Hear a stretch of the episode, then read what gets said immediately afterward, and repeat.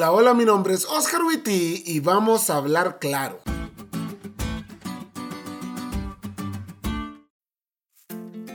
Yo tengo un problema. Bueno, no, tengo varios problemas, pero hoy vamos a hablar de uno de ellos. Yo tengo un problema con la gente que dice que algo significa una cosa cuando es claro que significa otra. Por ejemplo, la gente que dice que si se cae una cuchara es porque habrán visitas.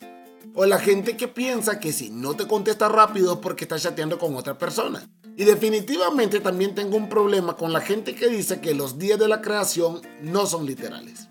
Tengo un problema con esta persona porque que se te caiga una cuchara simplemente puede indicar que no agarras bien las cosas. Que no te contesten rápido puede indicar que esa persona es distraída u ocupada y que también tenés un problema de autoestima bien feo. Y que digas que los días de la creación no son literales simplemente indica que no estás leyendo bien tu Biblia.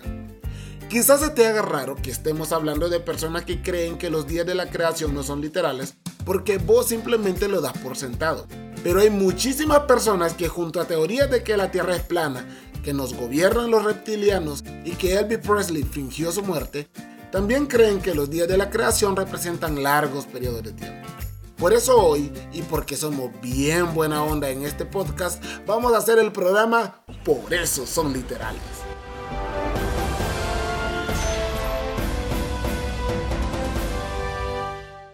Comenzamos.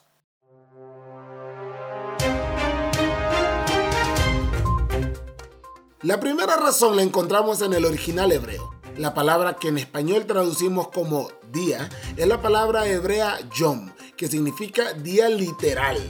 Moisés pudo haber utilizado otra palabra, pero utilizó Yom porque no estaba en tela de juicio la literalidad del tiempo de creación.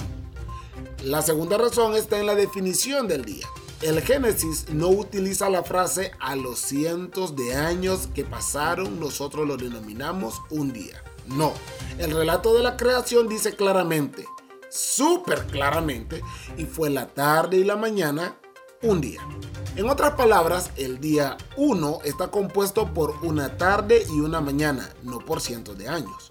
Y la tercera razón, cuando se dan los mandamientos, Dios escribe el cuarto y dice que el día literal sábado debe observarse porque es especial. Y es especial porque Dios lo apartó de los otros días literales.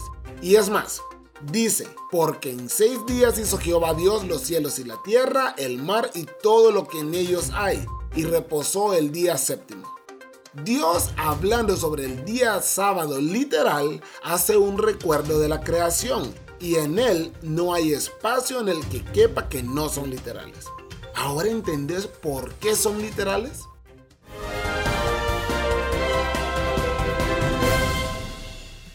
Amigos, Quitarle la literalidad a los días de la creación es quitarle poder a Dios, porque si dudo que tiene el poder para crear con su sola voz en una semana un mundo, también voy a dudar de su poder para arreglar mi vida y para salvarme. Y créeme cuando te lo digo, que Dios no ha perdido para nada su poder para salvar.